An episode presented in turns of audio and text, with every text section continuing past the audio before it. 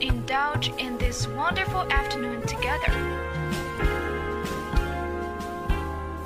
Every time, Every well, every moment, we will be there. Friday afternoon, a radio station.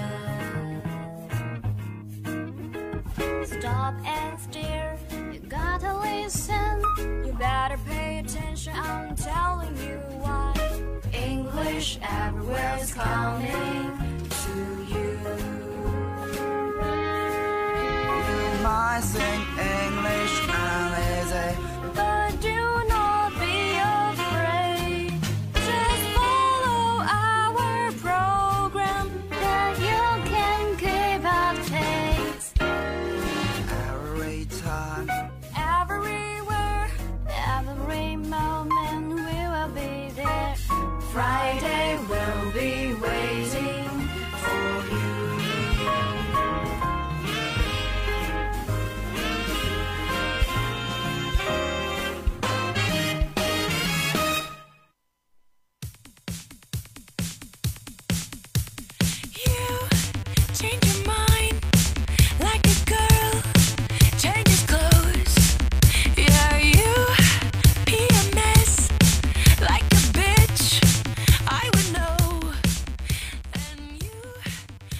Good afternoon, my dear friends. This is an English program, English Everywhere, from the college radio station of Wuchang University of Technology at every Friday afternoon. I'm your friend Allison. I'm your friend Lenka. I'm your friend Clara. We are so glad you can continue to listen to our program. For centuries, it has been one of the most vexing mysteries for mankind. Are we, the 7 billion habitats of his wondrous blue planet, really alone? Or is there life somewhere out there in the universe? 数百年来，人类一直为一个最大的谜团所困扰：我们这七十亿生活在这个奇妙的蓝色星球上的居民，真的是孤独的吗？还是宇宙某处其实存在着生命？Several days ago, we came a step closer to answering that tantalizing question with the landmark announcement by another scientist of the discovery of a new solar system that has at least three Earth-like planets with climates that just might support life. 几天前，NASA 科学家发布了一项里程碑式的重大发现，他们发现一个新的太阳系，其中至少有三个地球这样的行星， 而且这星球上的气候条件也许能维持生命。这项发现使我们离谜题的答案又近了一步。The intriguing new planets are comparatively near neighbors, too, at just 39 light years from Earth. Granted, 39 light years is hardly a short hop. 相比之下，这些迷人的新行星也算是我们的近邻，距地球只有三十九光年。 当然，三十九光年也很难看作奇迹一跃。Scientists have long speculated that life-supporting plants must exist somewhere in the universe, but none has ever yet been confirmed as potentially life-sustaining. Now astronomers say they have dedicated no less than seven Earth-sized worlds orbiting a red dwarf star, the equivalent of our sun. 长久以来，科学家们推测宇宙某处一定存在着能够支持生命的星球，但没有什么潜在的可维持生命的证据是坐实的。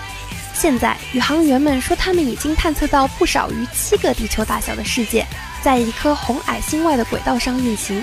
这颗红矮星相当于我们的地球，被称作 TRAPPIST。The seven planets are believed to be at least a billion years old and, in theory, all could have lakes and oceans, but three are too close to star and, therefore, likely to be too hot to have water, while the farthermost planet is too cold. 据信，这七颗行星至少已有十亿年历史。从理论上讲，这些行星上都可能有湖泊和海洋，但是其中三颗离恒星太远，因此可能温度太高没有水， 而最远的一颗行星又太冷了。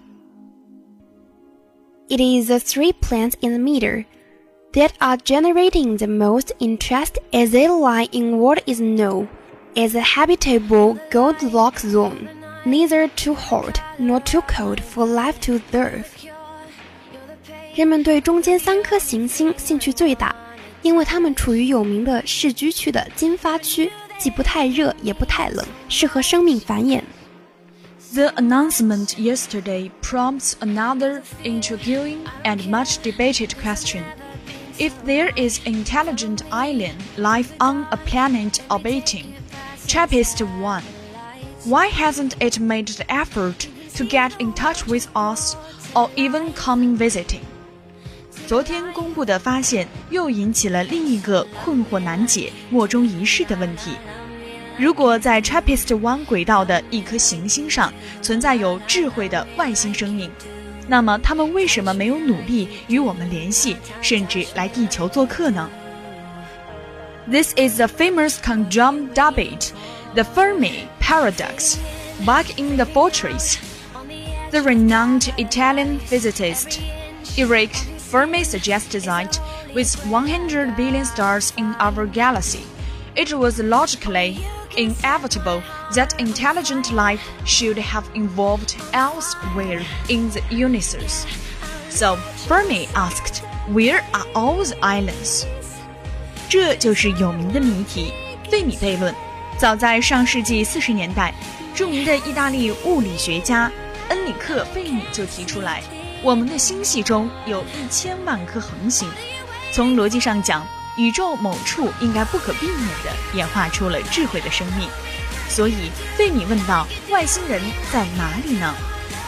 Yet forty years of intensive searching for extraterrestrial intelligence has yielded nothing. No radio signals, no credible spacecraft sightings, no close encounters of any kind.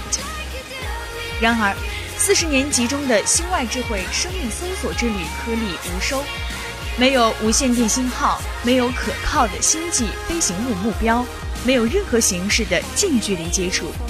Geoffrey Miller, an evolutionary psychologist at the University of New Mexico, has proposed a distributing answer. Perhaps there is a limit to how sophisticated a species can become. 新墨西哥大学的进化心理学家杰弗里·米勒提出了一个令人迷惑的答案：也许物种演化的高级程度是有上限的。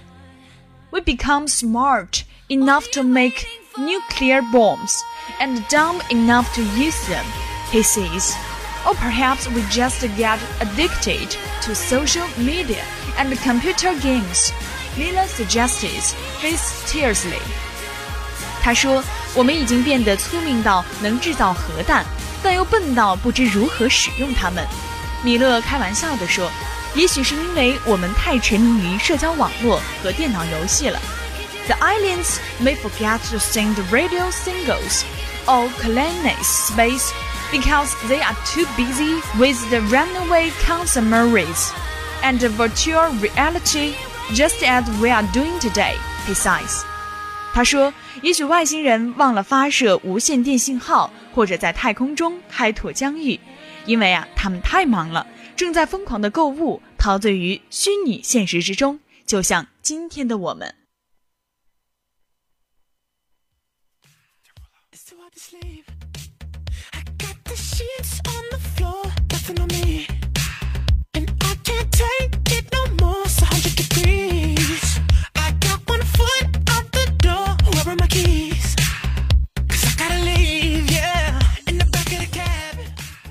Hey, Lenka, did you watch the Oscars on Sunday night? No, but I heard about that Angelina Jolie and Brad Pitt didn't attend. Yeah, that was surprising.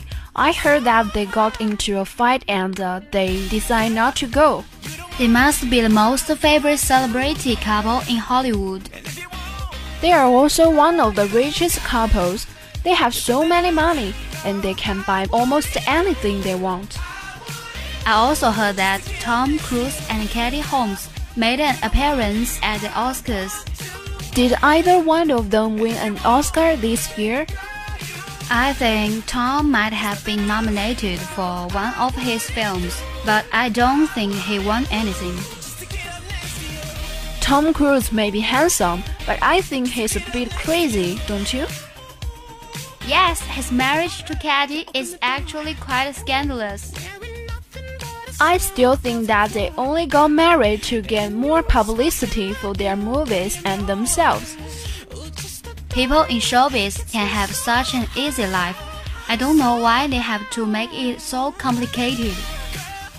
I would never want to be a celebrity because the paparazzi would also be after you. That's true. I guess it would be difficult to have people taking pictures of you everywhere you go. Thank goodness we are not rich and famous. Being famous, I can do without, but I wouldn't mind being rich. Okay, then let's hear the news about Academy celebrity. There was a disaster at the Oscars on Sunday night as Warren Beatty and Faye Dunaway warmly announced La La Land as the winner of Best Picture rather than the triumphant Moonlight. In the heart-stopping moment, the stars and producers of La La Land rushed to the stage to give enthusiastic thank you speeches before being forced to hand their trophies to the stars of Moonlight. Three movies have won 11 Oscars Lord of the Rings, The Return of the King, Titanic, and Ben-Hur. Titanic, All About Eve, and La La Land share the record for most nominations, with 14 each. In an attempt to explain what happened, Beatty returned to the stage, describing how he opened the Best Picture envelope to see Emma Stone's name and the words La La Land. The terrible end to an otherwise triumphant show left the audience grasping in honor, stunned by the mishap, which appeared to have been caused by Beatty opening the wrong envelope. The unbelievable mishap came at the end of an otherwise flawless evening, which saw Casey Affleck and Emma Stone take home their first Oscar. Casey won Best Actor for Manchester by the Sea, while Emma Stone was crowned Best Actress for her work in La La Land. Just before that, Damien Chazelle won Best Director for La La Land. The musical had already won four other guns at the event held at the Dolby Theatre. Viola Davis took home her first ever Oscar, was crowned Best Supporting Actress for her role in Fences. The 51 year old actress gave an impassioned speech about being an actress at the event held at the Dolby Theatre in Hollywood on Sunday night. Viola had tears in her eyes as she said, I became an artist, and thank God I did, because we are the only profession that celebrates what it means to live a life. It was also a crowning achievement as she became the first black actor to ever receive an Oscar, Emmy, and a Tony. Earlier in the night, Mahershala took home the Gong for Best Supporting Actor for his role in Moonlight. The directors of Zootopia proudly accepted the Best Animated Feature Film Gong. One even got political during the acceptance speech as they talked about the theme of the movie. As they said, Zootopia is a story of tolerance, being more powerful than fear of the other. It was kicked off by an entertaining performance by Justin Timberlake as he did his Trolls hit Can't Stop the Feeling. Then came out host Jimmy Kimmel and stars immediately, joking about the state of the US before poking fun at Mel and saying he's going to bury the hatchet with Matt. I've known Matt for a long time now. He's a selfish person. Those of you who have worked with him know this.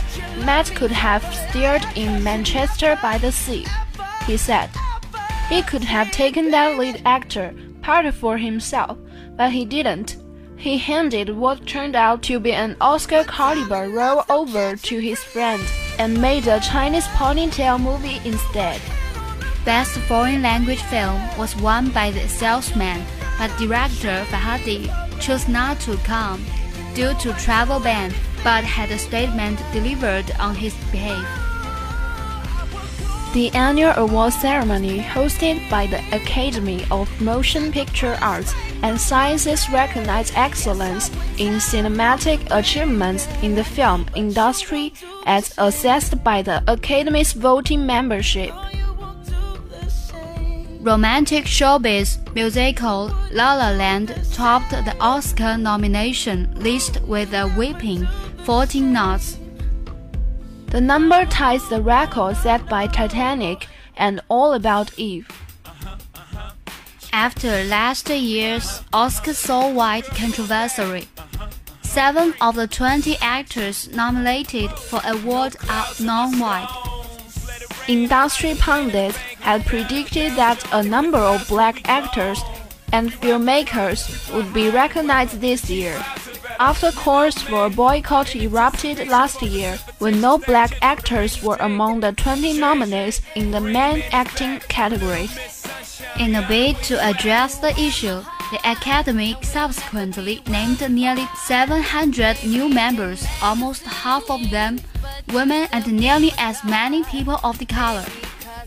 The Academy's Board of Governors has vowed to double the number of female and ethnic minority members by 2020.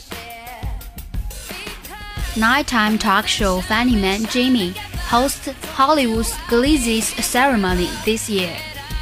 Ahead of the awards, Kimmel told USA Today that he's promising humor and respect. That's not to say I won't be making fun of people and things. I will put, but I do recognize for a lot of people. This is the biggest night of their professional lives, and the last thing I want to do is ruin it for someone. The 49 year old admitted that he was feeling the pressure to do well. It is one thing to bomb on a Wednesday night in front of 3 million people, he said, but it's another thing entirely to bomb at the Oscars. It stays with you your whole life. The youngest person to receive an Oscar was five-year-old Shirley Temple in 1934. Although it was an honorary award for children, the youngest to win a competitive Oscar was Tatum O'Neal, who was 10 when she bagged Best Supporting Actress for Paper Moon in 1974. The oldest winner was Christopher Plummer, who was 82 when he took home Best Supporting Actor in 2012 for Beginners. The oldest Best Actor winner was Henry Fonda for On Golden Pond in 1982. He was 76. The oldest nominee remains Gloria, who was 87 when she was recognized for her role as an elder Rose in 1997's Titanic. The only Oscar winner with Oscar winning parents is Liza Minnelli, who won Best Actress for Cabaret in 1973. Her mother, Judy Garland, received an honorary award in 1939, and her father, Vincent, won Best Director in 1958. The only movie to achieve a clean sweep of every award for which it was nominated is The Return of the King, while three contenders It Happened One Night, One Flew Over the Cuckoo's Nest, and The Silence of the Lambs have swept the Big Five awards. Best Picture, Actor, Actress, Director, and Screenplay. The star with the most acting statuses is Katharine, who won Best Actress in 1934, 1968, 1969, and 1982. Daniel Day-Lewis had three Best Actor Oscars. Meryl Streep holds the record for the most nominations for acting, with 20.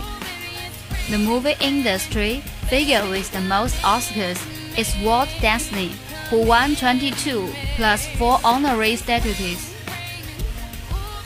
Sound engineer Kevin goes into the 89th Academy Awards with his 21st nomination. He has lost on each occasion, starting with Terms of Endearment in 1983, earning him the title the unluckiest nominee in history.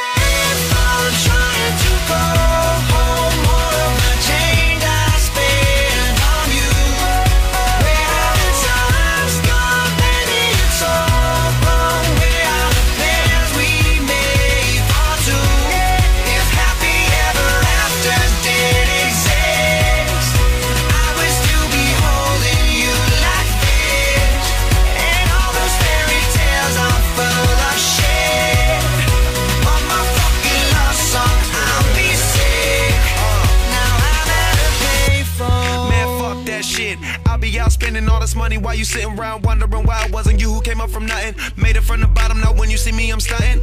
And all of my cars are with a push of a button. Telling me I changed since I blew up or whatever you call it. Switch the number to my phone so you never could call it. Don't need my name on my shirt, you can tell it I'm ballin'. Swish, what a shame, could've got picked. Had a really good game, but you missed your last shot. So you talk about who you see at the top or what you could've saw. But sad to say, it's over for. Phantom pull up, valet, open doors. Wished I go away, got what you was looking for. Now it's me who they want, so you can go and take that little piece of shit with you. I'm at a payphone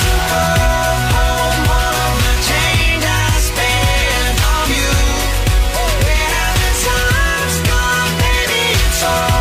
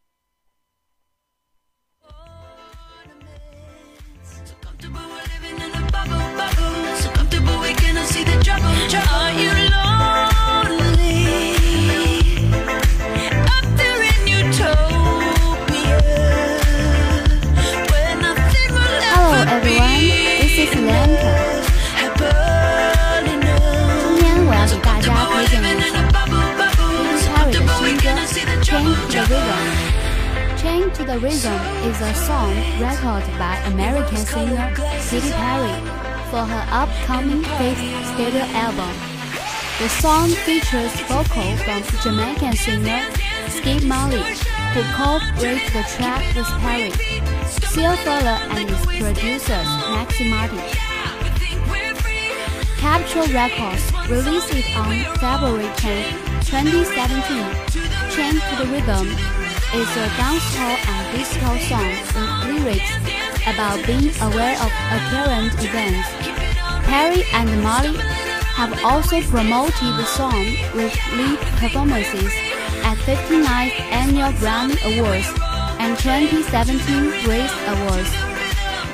Chain to the Rhythm 是由美国流行歌手 Katy Perry 与说唱歌手 Skip Marley 演唱的歌曲，由 Sia、Max Martin、Skip Marley 和 Katy Perry 共同创作，于二零一七年二月十日发行。如今就已空降美国 Billboard 榜单第四名。那么话不多说，接下来就请欣赏这首节奏歌曲吧。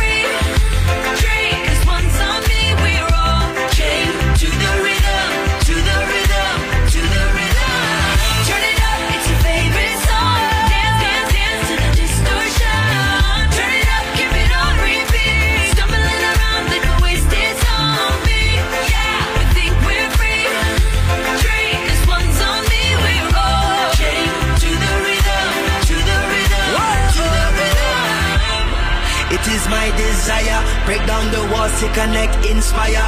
Eh, up in your high place, liars. Time is ticking for the empire. The truth they feed is feeble, as so many times before. The greed of all the people. They stumble and fumble and we about to riot. They woke up, they woke up the lions.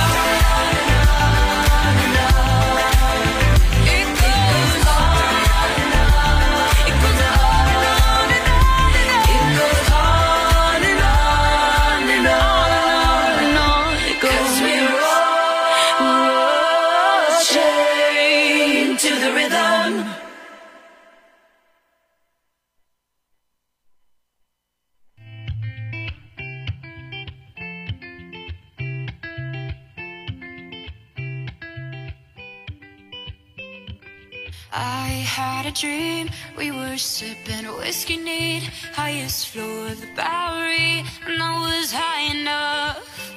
Somewhere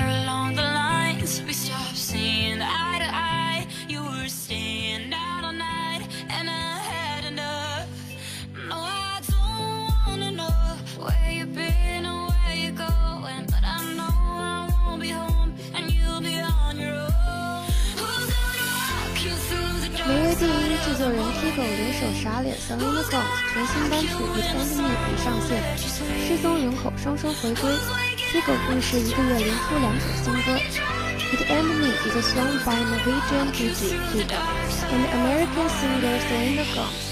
It was released by Interscope Records and Ultra Music on 16 February 2017 as the first single from Kygo's upcoming second studio album. The song was written by Kygo, Gomez, Andrew Wood, Brian Lee, and Ali Tamposi. It was produced by Kygo, Wood, Dan Rice, and Louis Bell. An EDM, pop house, and tropical house song. It Me comprises an acoustic guitar line. And the build drop arrangement in its chorus featuring plussing piano notes, bass, synthesizers, finger snap claps, and the penetrous melodies. Gomez sings the track in a husky tone, while in the chorus her vocal are reduced to recurring syllable. The lyrics are nostalgic and oriented a paced relationship ruined by alcoholism and parenting too open.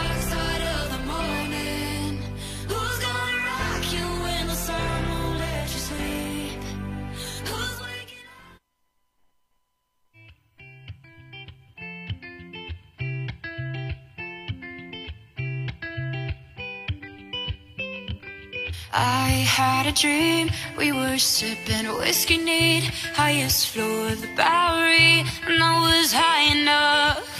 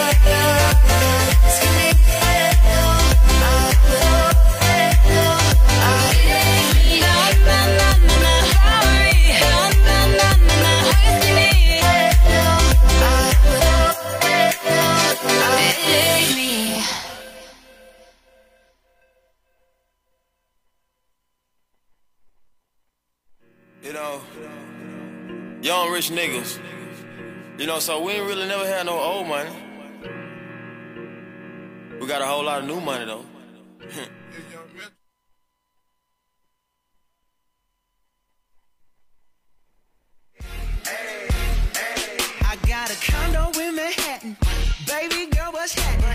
You and your ass invited. So gonna get to clapping. Go pop it for a plan. Pop, pop it for me. Turn around and drop it for a plan. Drop, drop it for me. I'll rent a beach house in Miami. Wake up with no jammies. Lobster tail for dinner. Julio served that scampi. You got it if you want it. Got, got it if you want it. Said you got it if you want it. Take my wallet if you want it now. Jump in the Cadillac. Girl, 今天呢，Alison 要给大家推荐一首歌，这首歌很多人都听过，但大多不了解歌词的含义。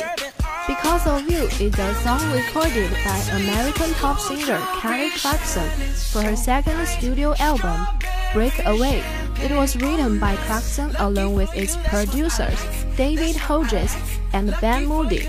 It was released on August 16 by RCA Records as the third single from Breakaway. Clarkson originally wrote Because of You when she was 16 years old to cope with the emotional distress caused by her parents' divorce. She wanted the song to be included on her debut studio album, Thankful. But her record label rejected the song. She then polished the song with Hodges and Moody before successfully convincing her label to include it on Breakaway.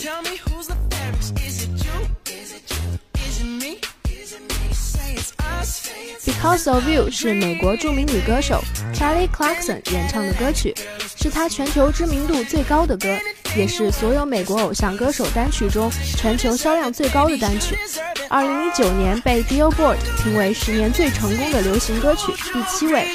Kelly 感人肺腑的浓郁唱腔是这首 Because of You 从一开始就牵动着听者的心灵，即使不知道歌词的人，也可能因为这首歌凄婉的曲调而扼腕感伤。开里如泣如诉而又富有弹性的声音，让人从中听到一种震慑人心的控诉，听到一个女子掩藏在坚强外表下的忧愁和委屈。这首歌的歌词更是感人至深，朴实的字里行间写着一个女子从埋怨到挣扎，再到清醒的过程。这不仅是情感的表达，更是一种呼声，具有积极的社会意义。